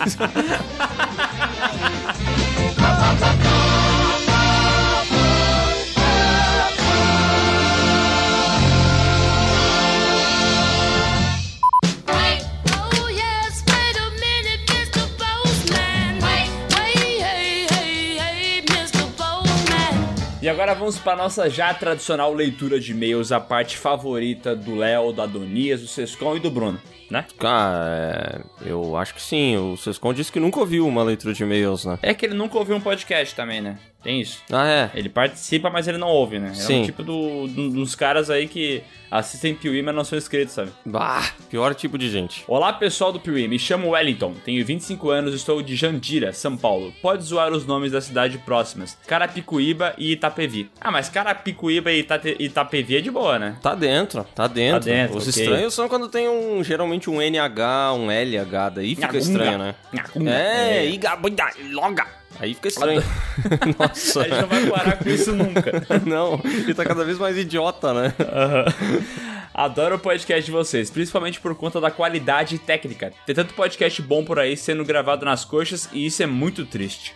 Olha, cara. Cara. É, vindo do, num podcast que tem um integrante que não fica gravando na frente do microfone, eu até acho engraçado. É, mas, mas pelo menos, assim, ó, vamos fazer um elogio aqui que a edição do Audionias, ela é muito boa, hein? É Não muito boa. nada, mas... O Adonias, ele é muito bom editor. Quando ele entrega no dia, é melhor ainda, né? É, é difícil de acontecer, tá? É bem difícil do Adonias entregar no dia, assim, mas quando ele entrega, pô, é sempre uma alegria muito grande pra nós, porque a qualidade a gente já sabe que vai vir bom, entendeu? A gente só não sabe quando vai vir, né? E sabia que eu estouro um champanhe sempre que ele entrega no dia, né, Léo? Ah, e tá com todo o champanhe aí na geladeira ainda? Não, eu estourei dois, desde que a gente começou a fazer o podcast da nossa história. Foi o primeiro, que era antes, né, pra ele Aham. mostrar que é bom, e o outro eu não sei quando foi. Tu deve Foi quando. ter... Eu lembro, eu quando- lembro, porque teve uma semana que não teve podcast, e daí ele pegou e postou. Ele conseguiu editar o podcast, porque uma semana não teve, entendeu? Daí ele meio que adiantou. Ah, entendido. Ele mandou, tipo, na segunda-feira o próximo. Aham. Daí Ah, eu falei, caralho, mas tá bom esse guri. Achei que fosse o... Porque teve um outro que tu estourou também, né? Mas foi um dia que tu errou as datas daí, né? É. Tu acordou achando que era segunda e já era quarta-feira. Uhum, mas daí tudo bem, né? Daí é culpa minha. Sim. Gostaria de parabenizar a todos os participantes do último mata-mata, que foram muito mais civilizados do que das outras vezes. Não ficaram se repetindo no mesmo filme excessivamente e tomaram decisões mais rápidas. As tretas normais fazem parte da diversão. Infelizmente ficaram de fora ótimos filmes que eu colocaria na lista, como Cubo e as Cordas Mágicas, que é um trabalho primoroso de stop motion e homenageia a cultura oriental, destaque para a cena dos origamis. Eu não assisti Cubo, tu já assistiu, Léo? Não assisti também, mas me chama a atenção que eu vi mais pessoas falando que esse podcast aí ficou mais organizado do que os outros mata-matas. É. Ele fez um pouco mais de sentido. Eu acho que ele Não foi mais sei. curto também, né? A gente resolveu a treta ali em uma hora e meia e tal. E tem podcast de mata-mata que é duas horas discutindo, né? Não, tem podcast de mata-mata que tem 2 horas e 40, né? Meu Deus. Falando de, de, sei lá, qual é o peitoral mais bonito do cinema. Tá, não Mas sei daí- se é esse, mas Daí tem eu, um- Não, não, daí eu concordo, pô. Isso é importante. Ô, só quero fazer um comentário que eu faria um podcast do Homem Mais Charmoso um dia, tá? Tá, eu também Porque faria. eu acho que charme é diferente de beleza. De Homem Mais Feio eu também faria. Opa! E ele continua aqui, que Procurando Nemo tem uma carga dramática e uma narrativa de jornada incrível. Fora a dublagem BR. Guilherme Briggs como Bruce e os Beleibs... Beleias? Ah, Baleias, da Dory. O que é Hum. Baleias? Baleias? Baleiês, cara. Eu não lembro disso aí, é uma piada do filme? Não lembro. Tá bom. Então deve ter um baleiês da Dory aí. Ah, tá, lembrei. É que a Dory conversa com as baleias. Ah, cara, eu não lembro de nada desse filme, velho. Infelizmente, eu nem poderia opinar de Procurando Ó. Nemo, porque o Procurando Nemo eu nunca assisti, o Procurando Dory eu não lembro. E ele ainda fala que Klaus, da Netflix, que torceu muito pra ganhar o Oscar, pois além de construir um jeito incrível a lenda do Papai Noel, se trata de um estilo de animação muito diferente do habitual. Eu lembro que Klaus também eu gostei bastante, mas é que o pessoal tem que entender assim que são 16 filmes, entendeu? São 16 animações e já foram feitas muitas animações na história do cinema, então é difícil tu colocar todas ali, entendeu? É, eu acho que a coisa mais legal desses podcasts é que mesmo entre os 16 teria filmes que pra mim nem estariam ali, entendeu? Uhum. E pra ti também, e provavelmente pro Sescon e pro Bruno. E eu acho legal isso, assim, a gente tentar chegar em um consenso que, cara, é muito difícil de chegar, entendeu? Porque não não tem, é, mesmo entre os filmes ali que chegaram na, na semifinal, com certeza a gente mudaria. Cada um de nós faria uma semifinal diferente, tá ligado?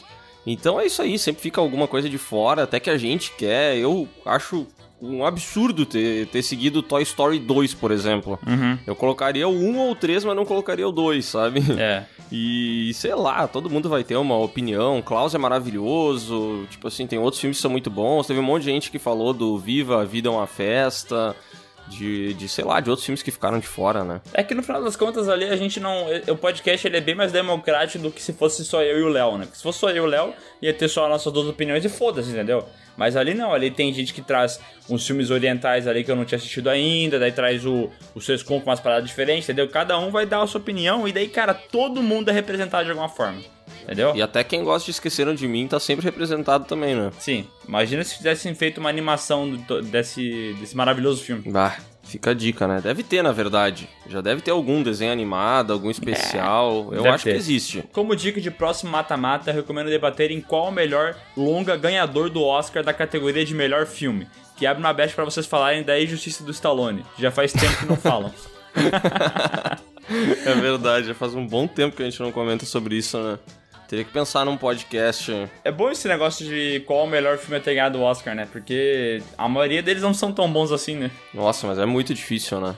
Caraca. É, Fica é uma dificílimo. lista absurda ali de. Talvez por década. sei- Não, por década não dá, né? Porque são 16 filmes. Aí eu vou fazer. a gente vai ter 10 numa década, né? Fudeu, né? Por favor, mandem um abraço pra minha esposa Marcela, que assiste comigo os vídeos do Piuí, porém reluta em ouvir o podcast. Ouça o podcast, Marcela, vale a pena. É, vai ser maravilhoso, Marcelinha. PS, como assim Marcelinha aqui? Tipo de intimidade é essa lá? Cara, é, eu tô tentando ser simpático, entendeu? Quando eu quero ser Entendi. simpático, alguém eu chamo a pessoa pelo no- nome no diminutivo. Miguelzinho. Entendi. Entendeu? Paulo, tu fala Paulinho. Paulinho. Entendi, entendi. Me- A não ser que seja um anão, eu não falo no diminutivo porque pode pegar mal. PS, anãozinho é o melhor termo que eu conheço no português. Anãozinho. Já é pequeno, detenidamente umzinho junto, tá errado, né? PS, Sescom, faz uma abertura com a música do Toy Story. PS2, Bruno, assina o Telecine. Tem mais de 2 mil filmes pra você assistir lá. Excelente recomendação. PS3, e aí, Miguel, assistiu alguma animação que prometeu? Assisti, cara, assisti a maravilhosa animação da Chihiro lá, que eu não, não tinha assistido no podcast, me senti muito culpado. Mas aí eu assisti e, cara, fiquei até triste comigo por ter demorado tanto tempo, sabe? Porque é uma animação maravilhosa. É bom, né? E talvez se eu tivesse assistido, ele teria, ela teria ido mais longe na competição, eu acho. É, acredito que sim, viu? Eu acho que Shihiro teria. Era quem que era mesmo que passou? A Shihiro e Toy Story 2? É, eu acho que eu teria passado com o Chihiro daí. É, olha aí, ó. PS4, aproveitem o tema para começar a fazer sagas de animação. Primeiro da lista, Saga Shrek. E só, Léo, eu te falei que tem gente pedindo Saga Shrek e tu duvidou que essa saga poderia dar bom. Continuo duvidando, cara. E agora vamos pro e-mail Canal Piuí. Os mata-mata estão falhando. Olá, pessoas. Me chamo Maicon, moro na gloriosa Guarulhos e tenho 33 anos. Olha só, mora lá no aeroporto, né? Uhum. Conheci vocês em 2019 com a saga Exterminador do Futuro, que, sem sombra de dúvidas, tem Terminator 2 como o maior filme de ação de todos os tempos. Sobre os mata-mata, acho que está ficando muito injusto para algumas pelejas com os votantes não tendo assistindo alguns dos filmes, o que gera uma puxada de seda dependendo do voto. Batman, a Máscara do Fantasma, merecia muito mais. Não. E eu não assisti ainda. Não assisti ainda também, mas vou assistir. Mas esse negócio de, ai, tá sendo injusto, tá falhando. Gente, pelo amor de Deus, o podcast do canal Piuí já fez um mata-mata pra eleger o homem mais bonito do cinema. Tu acha que tem algum tipo de critério nisso? Tu acha que a palavra do Piuí dessas, dessas votações é algo que tu tem que levar como uma ciência? Pelo amor de Deus, né? É, não, é que nem eu tava falando antes, né, cara?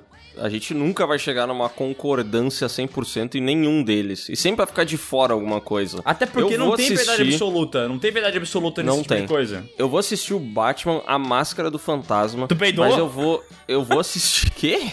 Tu peidou? Não, por quê? Cara, porque bem a hora que tu falou fez um.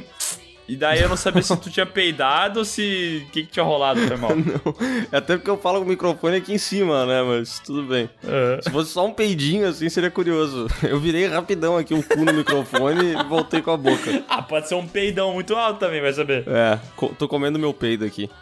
Ó, eu, eu vou assistir o Batman Máscara do Fantasma, mas eu tenho certeza que se eu fizesse uma lista dos 16, eu tenho certeza que ele não ficaria entre os oito. E eu tô falando isso antes de assistir. O maior pré-julgamento possível. Mas eu duvido, duvido que ele ficaria. Quem dirá entre os quatro. Vamos ver então. Vamos ver então. Tirando isso, o podcast de vocês é perfeito. Foi o meu mais ouvido em 2020, nesse ano bosta, e com certeza será o mais ouvido em 2021. Um ano ainda mais bosta, mas com um pouco de esperança. Parabéns e continuem fazendo o que melhor sabem: o canal Piuí e o PiuíCast. PS, assisti Krampus, o terror do Natal, depois da saga de vocês e o filme tinha muito potencial. E quando terminou, não senti apenas de um coito interrompido, mas sim como um eunuco. PS2, façam a saga Borne, por favor. O Krampus do terror do Natal é aquele lá que começa bem e termina mal? É, não. Termina mal não, né? Então, o final é maravilhoso. Ele Não, tem um não, não, meio sim. ruim. Ele tem um meio ruim. É. Na verdade, a gente, tipo assim, o filme é legal, entendeu? Mas aquela mudança de gênero dele não dá pra mim. E agora vamos para o e-mail Um Manifesto Feminino. Leia meu e-mail, please. Olá, pessoas. Copiando o bordão do Miguel. E sindicato. Olá, pessoas é um bordão meu? Como assim? Caralho, eu achei que Olá, pessoas fosse a coisa mais antiga da Terra.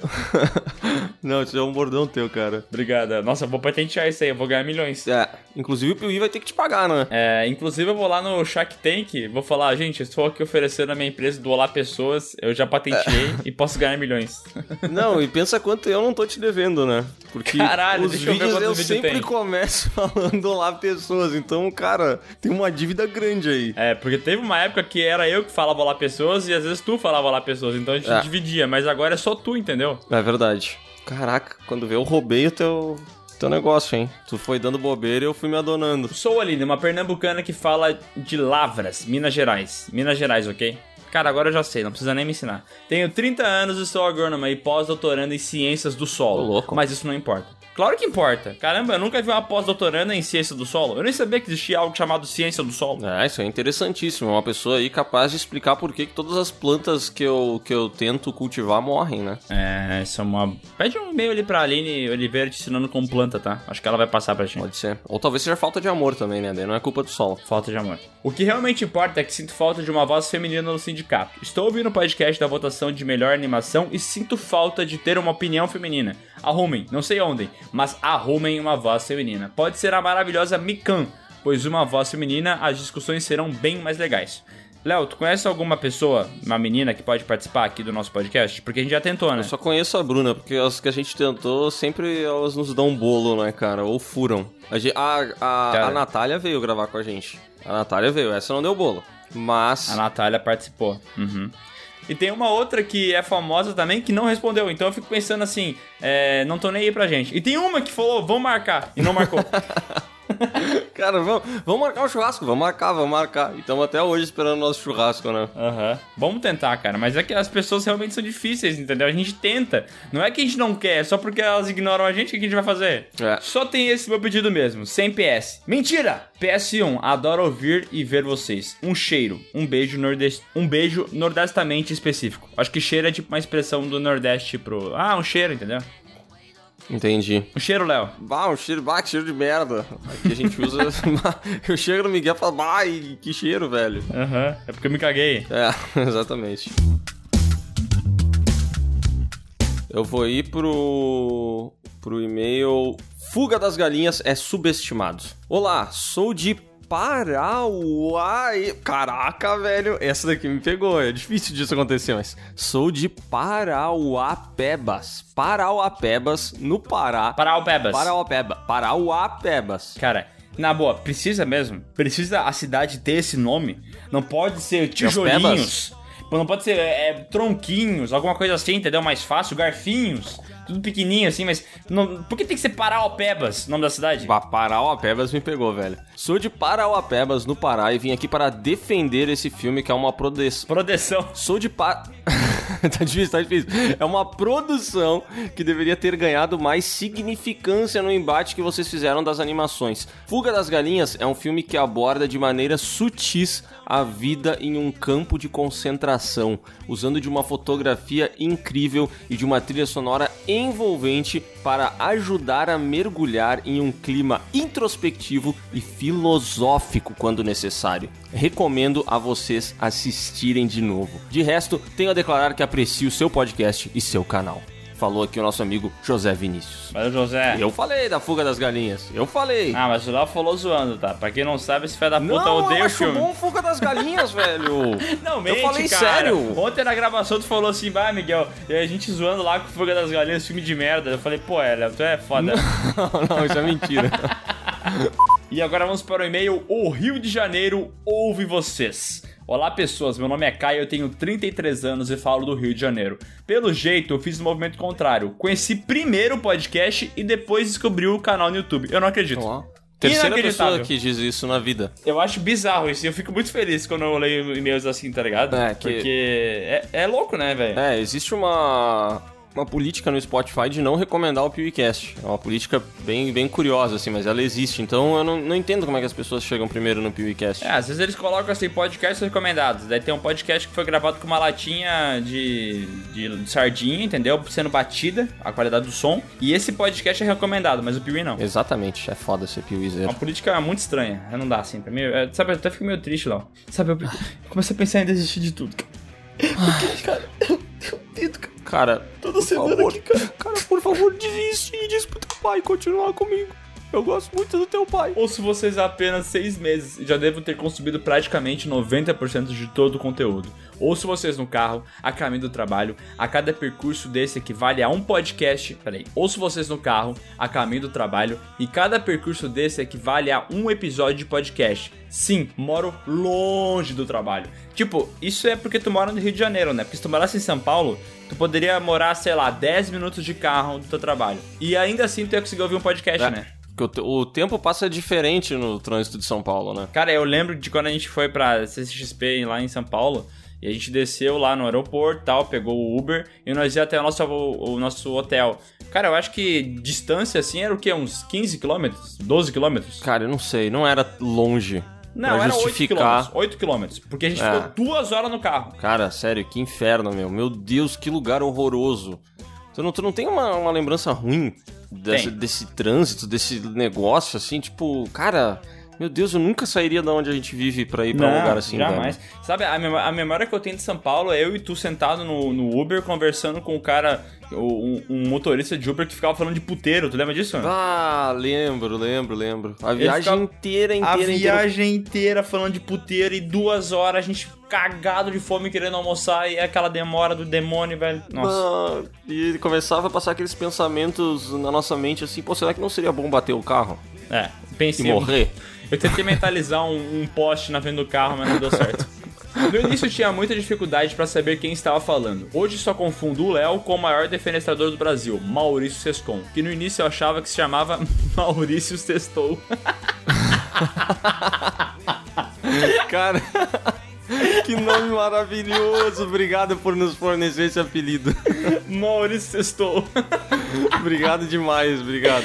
Com certeza isso será usado no futuro. Vai ser mesmo. Gostaria de pedir alguns temas para o podcast. 10 filmes que todo mundo deveria assistir, melhores filmes nacionais, séries leves que tratam de temas atuais importantes como Atypical, Sex Education, The End of the Fucking World. É, eu acho que são boas séries, eu assisti só a última ali, aquela The End of the Fucking World, e eu achei uma série interessante. eu não assisti, cara. Qu- Quais são as três que ele falou? Que eu me perdi ali? Atypical, é, Sex Education e The End of the Fucking World. Não, a Bruna assistiu as três, eu não assisti nenhuma. E o Bruno me recomendou a Typical, se eu não me Ah, não, engano. não, não, não, eu vi Atypical também, a primeira temporada eu vi. A Typical é aquela do menino autista? É, Menino Autista. Tá, o, o Bruno me recomendou, mas eu não assisti. E mais uma sugestão que é filmes baseados em fatos reais. Sim, eu sei que são fatos. E fatos são reais. Não, fatos reais tá liberado. Eu odeio quem fala assim, não é fatos reais, porque fatos já são reais. Foda-se! Não importa, pra nós é fatos reais e acabou. É, e a gente vai usar isso no, no vídeo A do gente é pra sempre, pra sempre. No mais, gostaria de agradecer o conteúdo e parabenizar a forma como fazem o podcast. Irreverente e sem conhecimento algum. Mentira, aprendi muito ouvindo vocês. Logo podem ver como eu não sabia absolutamente nada. Tranquilamente afirmo que o PewCast é o podcast que mais ouço já faz algum tempo e sempre indico. Grande abraço e rumo aos 2 milhões. Cara, muito obrigado, Caio Pessoa. Você é uma pessoa linda. Beijo, cara, pessoa. Bom, vamos agora pro e-mail. Levei xingo na rua por causa de vocês. Olá, Léo e Miguel. Meu nome é Cleise Mara, nome incomum que quase ninguém acerta de primeira. Ah, mas depois que a gente lê a Cidade das Pebas lá, não tem como se confundir com outra coisa, né? Não. Tenho 34 anos e moro em Americana, interior de São Paulo.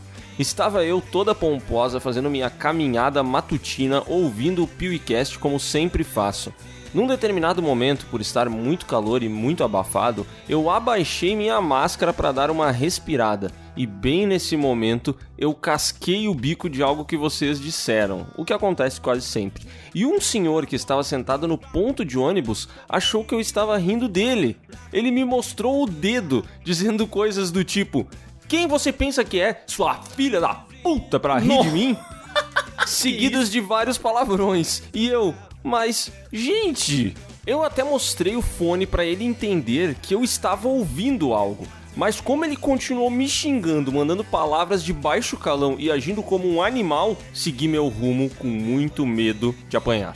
Cara, é, eu não sei até que ponto mostrar o fone de ouvido pra um velho ajuda ele a entender o que, que tá acontecendo, sabe? Não, mas eu, mas eu fico, eu fico pensando que o caso dela é muito verdadeiro, cara. Esse bagulho de ter maluco é, em ônibus. Sério, eu já fui muito tempo da minha vida um frequentador de ônibus, porque eu tinha que ir pro trabalho, ir pro cursinho, ir pro estágio. Daí eu pegava ônibus, tá ligado? Aham. E tinha sempre uma, um punhado, até na minha cidade, que é minúscula, sempre tinha um punhado de maluco que pegava ônibus, tá ligado? Aham. E os caras sentavam do teu lado, queriam trocar ideia, conversar contigo, que- entendeu? Só que, meu, maluco é maluco, entendeu? Tu não consegue conversar com maluco. Tem uma, uma, confer- uma conversa infrutífera, porque tu só quer sair daquela situação, entendeu? Sim, e eu lembro quando eu ia pra faculdade, né? Eu pegava o ônibus aqui, a faculdade é relativamente longe aqui de casa, tu sabe, né? A UX lá. Aham. Cara, eu odiava, velho. Eu fazia aulas às vezes, tipo, a uma da tarde, entendeu? Que tu almoçou, tu entrou no ônibus e o que acontece? Tu tá caindo de sono, né? Tá com o bucho cheio. Aí tu senta, de repente vem um maluco do teu lado e ele começa a querer puxar assunto e conversar, velho. Puta, e o cara não para. E o pior de tudo é quando o maluco fala alto. Porque aí tu ainda tem vergonha do que tá acontecendo ali, entendeu?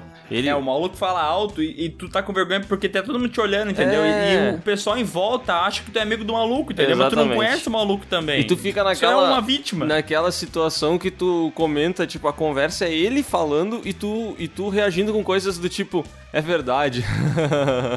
e é só assim a conversa, velho. Cara, tu não tem o que sabe falar. Qual que é, Tu fica- Sabe qual que é a ultimate resposta pra maluco, Léo? Ah. Pois é, né? Pois é, é a melhor coisa do mundo, né? Que é quando tu não tem mais o que, o que falar, né? É tipo quando tu quer mandar uma pessoa embora, que tu tá se despedindo, e tu fala assim, então tá. E aí tu continua uma frase, né? Tu fala tipo assim, não, então tá, a gente vai se falando e tal. E aí o cara puxa outro assunto. Isso me lembra uma situação que eu e tu vivemos juntos, na, na qual a gente ganhou um presente, um presente muito legal, que eu inclusive joguei o meu no lixo esses dias aí.